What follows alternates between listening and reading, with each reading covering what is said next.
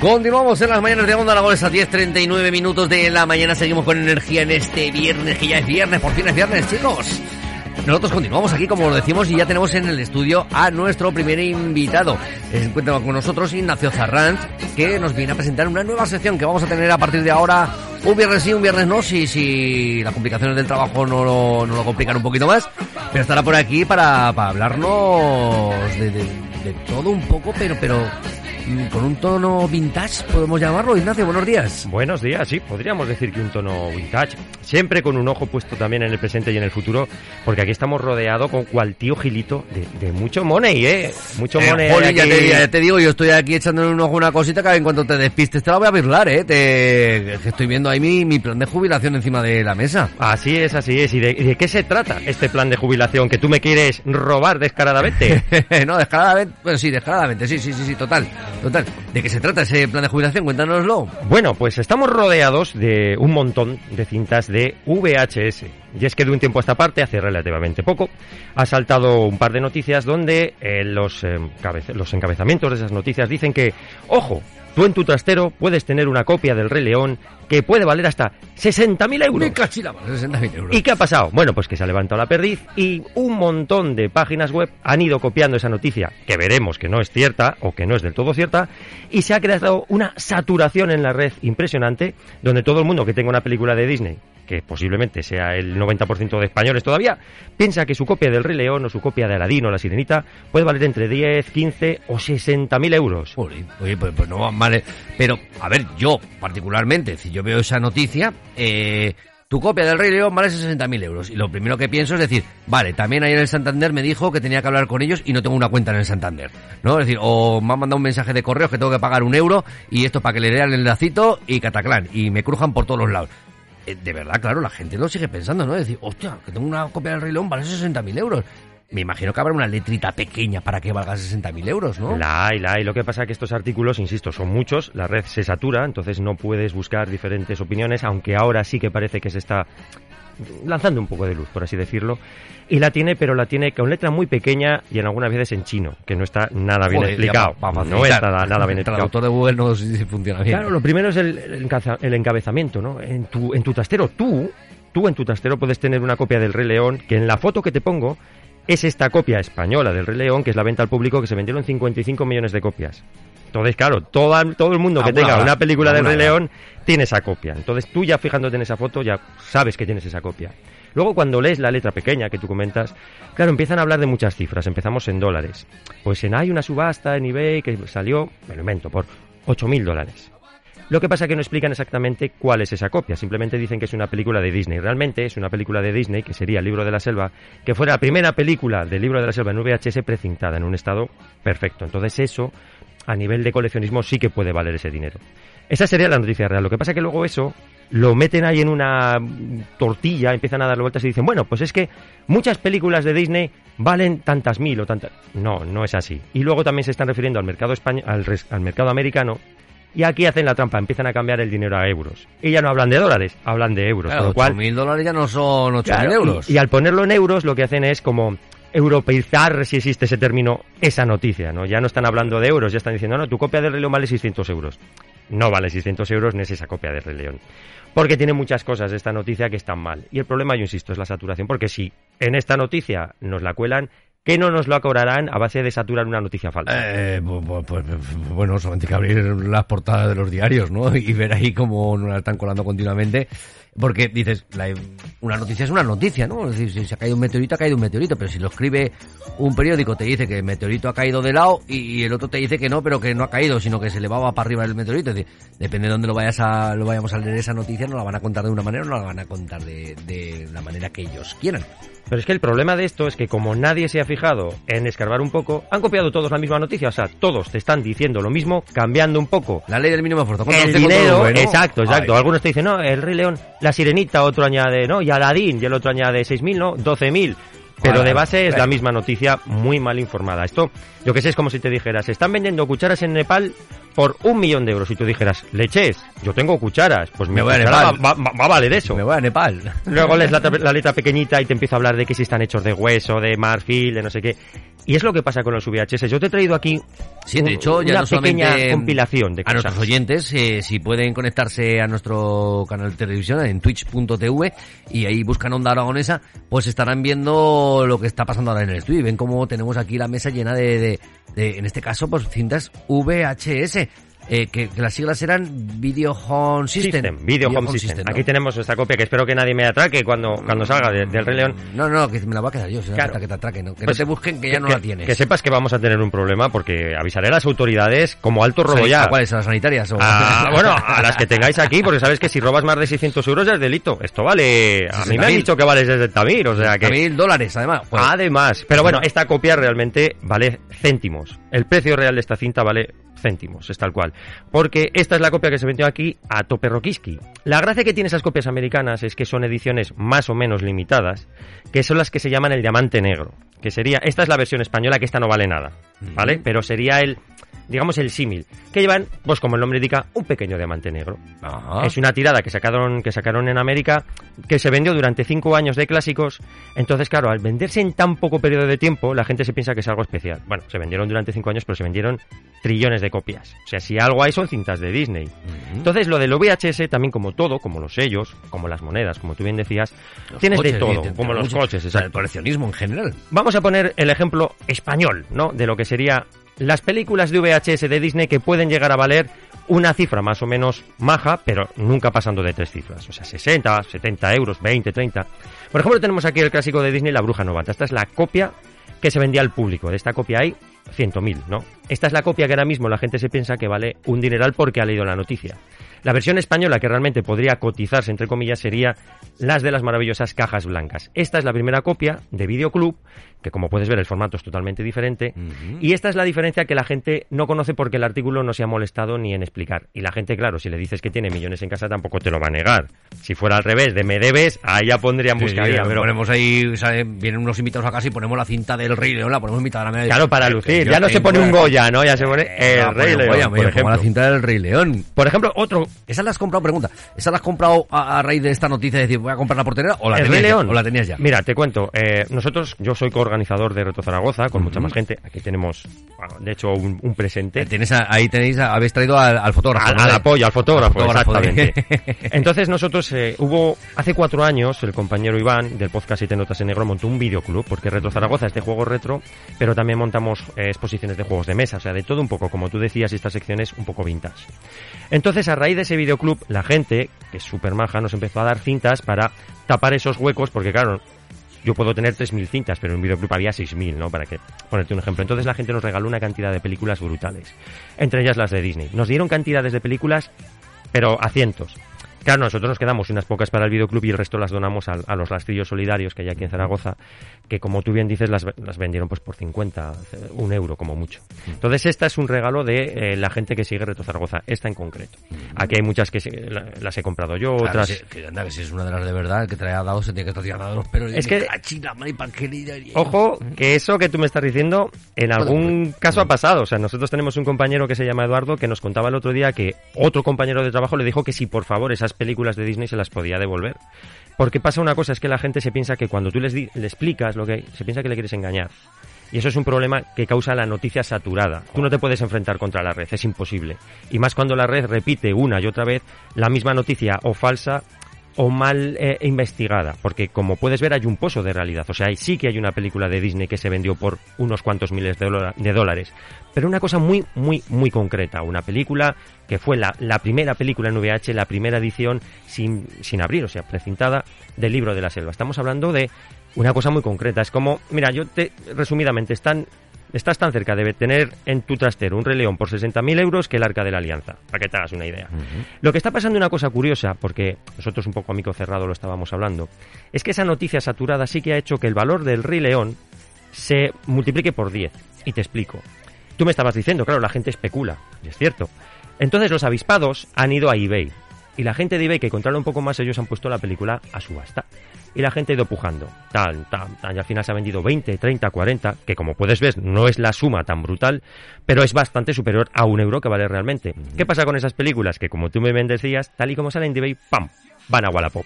Entonces Wallapop se ha saturado de películas del Rey León, de películas de Disney, de mil, diez mil, os pasé unos anuncios de hecho y unas noticias. y bueno, algún buen samaritano que dice, mira, yo no quiero abusar, os la dejo por 900. Pero como todo en esta vida es, es muy complicado y a la hora de hacer un desembolso te tienes que fijar. Te pongo otro ejemplo rápido, ¿ves? Cazafantasmas, porque hace la semana pasada falleció el director Ivan Reitman. Tengo aquí dos copias. Tenemos esta, que sería la edición de venta al público, esta copia vale pues es un euro, dos euros, no vale más. Y la edición de Videoclub, como puedes ver, la diferencia es, bastante visible, ¿no? El tamaño, las, las, ilustraciones. Esta copia sí que puede valer dinero, puede valer dos cifras. Ahora mismo se está vendiendo, un precio real sería 30, 40, luego ya los irreales 120, 200, ahí ya cada uno puede pedir lo que quiera. Pero claro, a la hora de ver esa noticia, la gente lo que hace es baja su trastero, tiene las cajas, pone el anuncio y se acabó. Porque la gente cuando es un tema de que yo tengo el dinero, digamos que lo ve con otra, con otra perspectiva. Igual que si tú vas a comprarlo, te fijarás más. El problema que tenemos ahora mismo con esta, con esta noticia es que el mundo del VHS, en Wallapop, en las plataformas de segunda, de segunda mano, ha tenido una burbuja brutal de hace dos meses aquí, creada falsamente por una noticia. Claro, entonces yo te decía, que no nos pasará con temas de los cuales el ciudadano a pie no controle? Pues política, sin ir más, sin ir más lejos, sanidad. O sea, realmente es una noticia que puede llegar a ser graciosa, como nos la tomamos nosotros, y hasta un poco absurda, porque al fin y al cabo son VHS.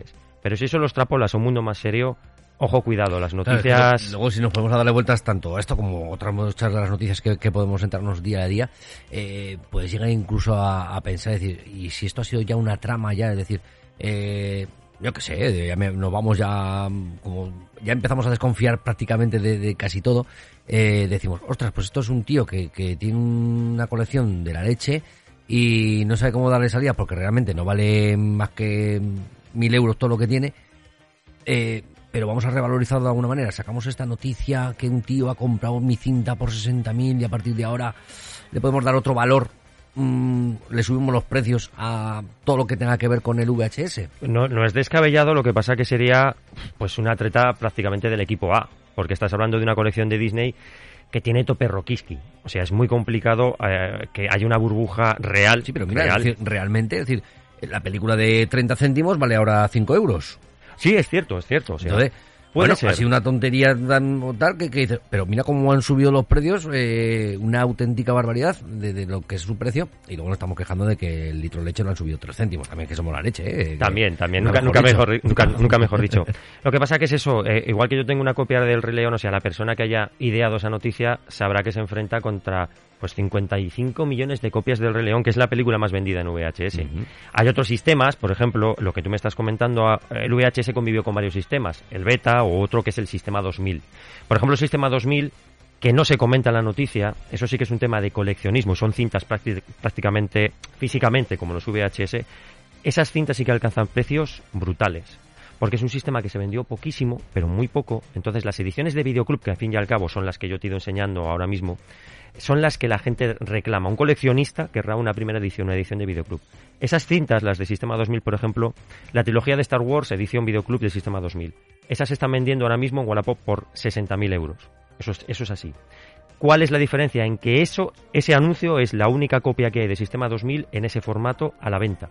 Entonces sí que estás vendiendo algo como muy elitista no el Rey León. Es que el Rey León hay 55 millones de copias. Por ejemplo, también hay otro formato. Es que fíjate si hay formatos. Cuando te pones que cambiemos de hablando, o sí, cambiando de formato, pero siguiendo en el mismo vídeo, eh, hubo un tiempo en el que hubo gente que apostó por el beta, ¿no?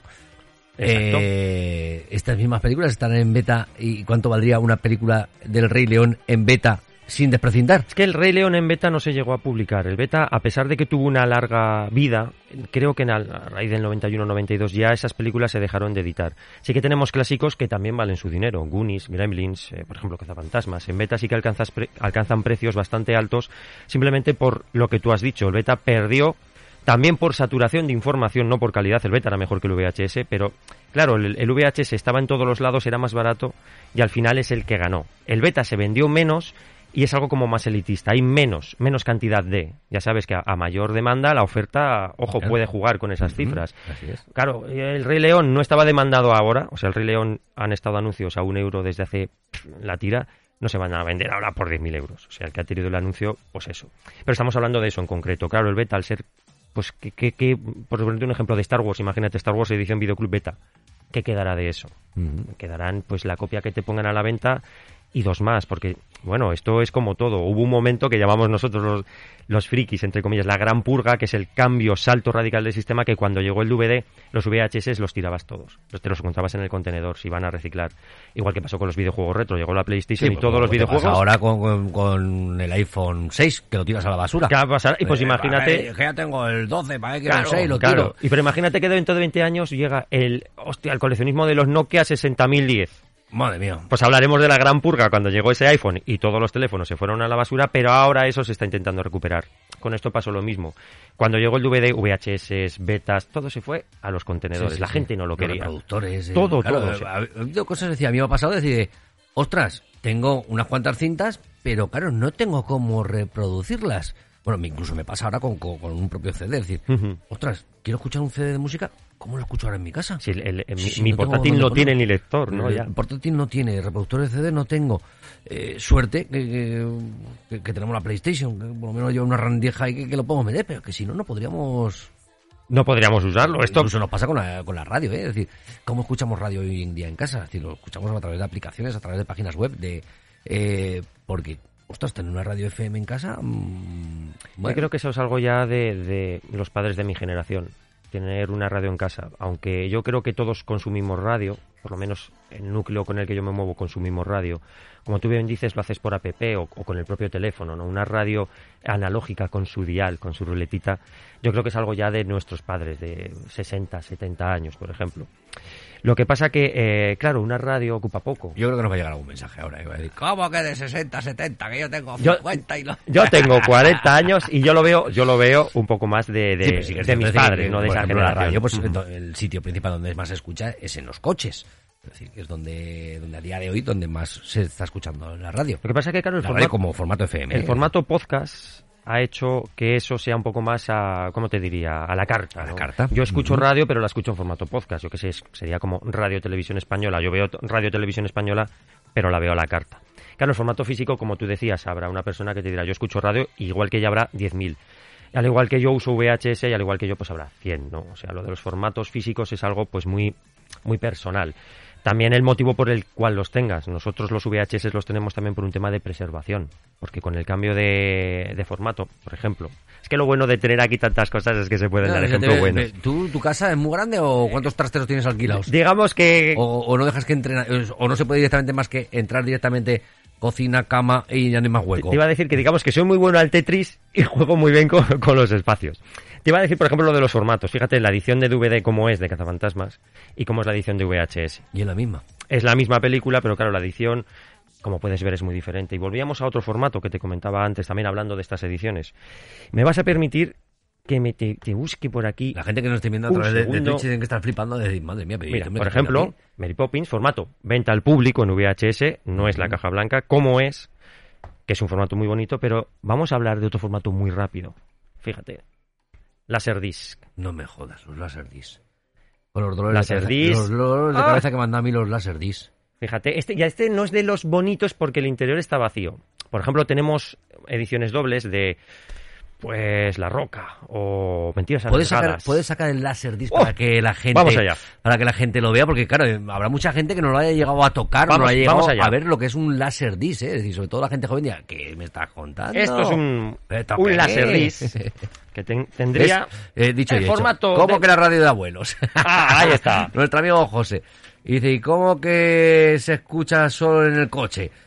Oh, José nos da- nos da caña a todos, Sitio ¿eh? principal, sitio principal, además escuchas en el coche. Esto, señores, es una película en Laserdisc. Como podéis ver, Oye, más o menos... el disco de oro de, de Juan Magán, hombre, ¿qué, qué- es esto? Por favor, que esto es Mary Poppins. Pero bueno, como podéis ver más o menos, el diámetro más o menos sería como un vinilo. Vamos a hacer una cosa, ya que estamos aquí con la cámara. Señores, ¿por qué el Laserdisc a día de hoy no se usa? Principalmente... Porque cabe lo mismo y mira el tamaño. Y- Ojo. Y, luego dicen que el tamaño no importa. Ojo, ¿eh? y Mary Poppins además son dos Laserdisc.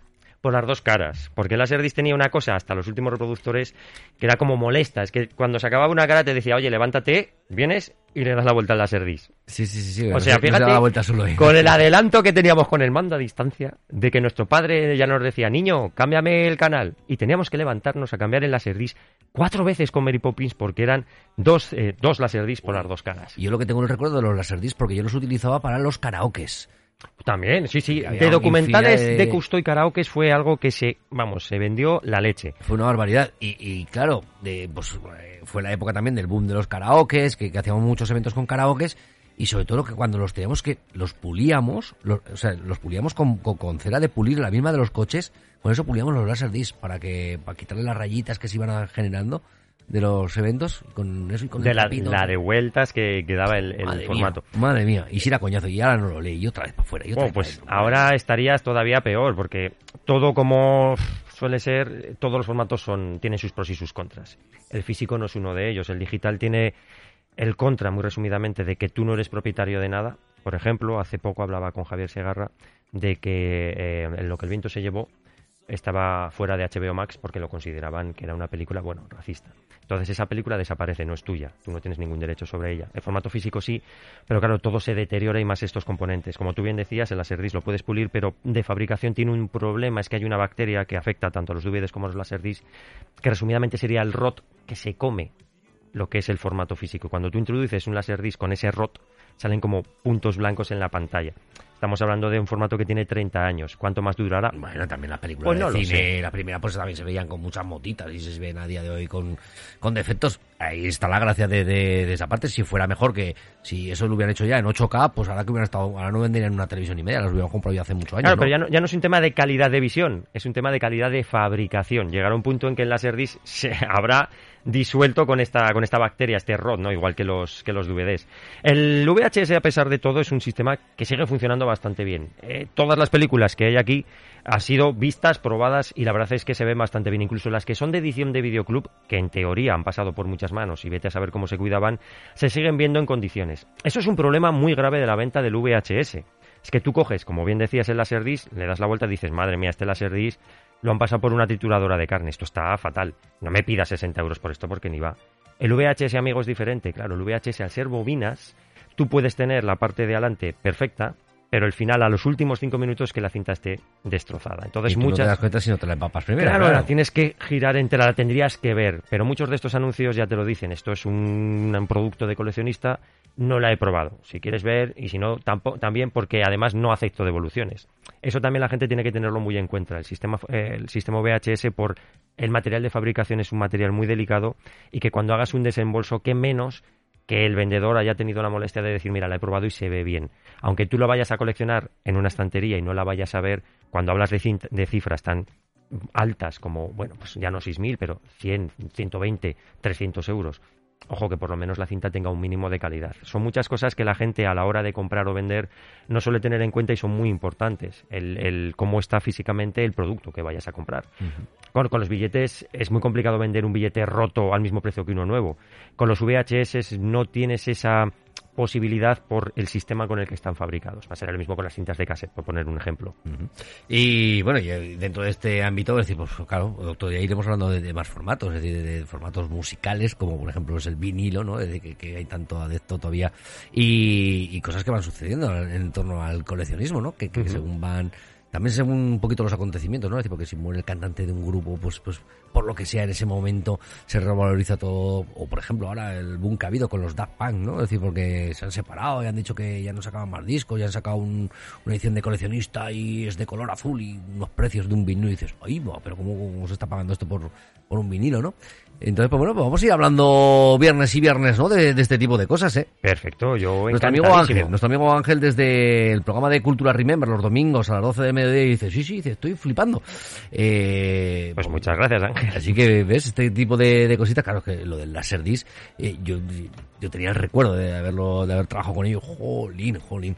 Hay muchos formatos, muchos formatos para, para coleccionar y cuando hagamos un especial de coleccionismo de coches, también vas a traer un coche Pues, de coleccionista. a ver si con- cómo subimos por aquí por la rampa. A ver si engaño al mayordomo y que me aparque el coche fantástico, que me aparque, lo- me aparque el Pontiac Firebird ahí ¿Lo, fuera. lo tienes? ¿Lo tienes? Sí, pero no voy a decir dónde porque ya me la juego con el Rey lleno, León. con el maletero lleno de películas del Rey León. de- Madre mía, eso es, eso es una bomba, eso es una bomba para, lo- para los ladrones. Oye, aparte de todo esto, antes de, antes de terminar, eh, si tú ahora, por ejemplo, bajas a tu trastero y te encuentras la cinta original del Rey León precintada, americana, la de que han pagado 60.000, eh, ¿venderías tu cinta por 61.000? ¿Venderías tu cinta, tu cinta por 59.000? Hombre, esa es que me estás poniendo ahí como una concatenación de, de- de acontecimientos que no se puede dar. Pero si se diera, Bueno. yo personalmente como Bueno. coleccionista, ¿Por qué no? yo por ejemplo como coleccionista no lo haría porque sé que es algo que si sale no va a volver a entrar. Obviamente, si el hambre aprieta, vendo al Rey León y, lo que- hemos- y ya me como ya León. me como al Rey León. Pero mientras tanto, claro, es algo tan, sería algo tan elitista que, madre mía, me costaría, es lo que te decía, el Sistema 2000, la trilogía de Star Wars de Videoclub, ¿la vendería? Pues yo creo que no, por mucho que me den, porque si sale eso, jamás lo voy a volver a tener. Bueno, pues eh, Ignacio, que ha sido un placer tenerte aquí. A ver qué nos dice por aquí Ángel. Dice, la ventaja del Laserdisc en karaoke era que se podía seleccionar el tono de la canción para adecuar la voz al del cantante. Sí, pero eso sí, si tenías el aparato de Laserdisc de Pioneer que valía una pasta. Con el Laserdisc normalito chinorro, con ese ya te digo que no, no ponía más que el play y el pause. no Es lo que hablábamos, había lectores de Laserdisc que te daban la vuelta automáticamente, Sí, sí, había- pero de esos eran había...